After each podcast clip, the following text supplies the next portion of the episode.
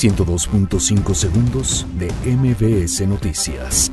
Padres de normalistas piden a diputados llamar al Poder Judicial a permitir una comisión de la verdad.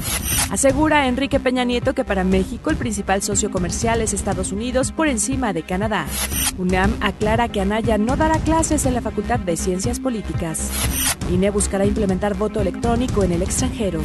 Manuel Negrete impugna anulación de elección en Coyoacán. Encuentran con vida a cuatro desaparecidos en Peribán, Michoacán. Emite Estados Unidos alerta de seguridad para Acapulco. Donald Trump considera que las Fuerzas Armadas de Venezuela podrían derrocar con facilidad a Nicolás Maduro. Condenan a Bill Cosby a un máximo de 10 años de prisión por abusos sexuales. Cruz Azul derrota 2-1 a Cholos y avanza a cuartos de final de la Copa MX. 102.5 segundos de MBS Noticias.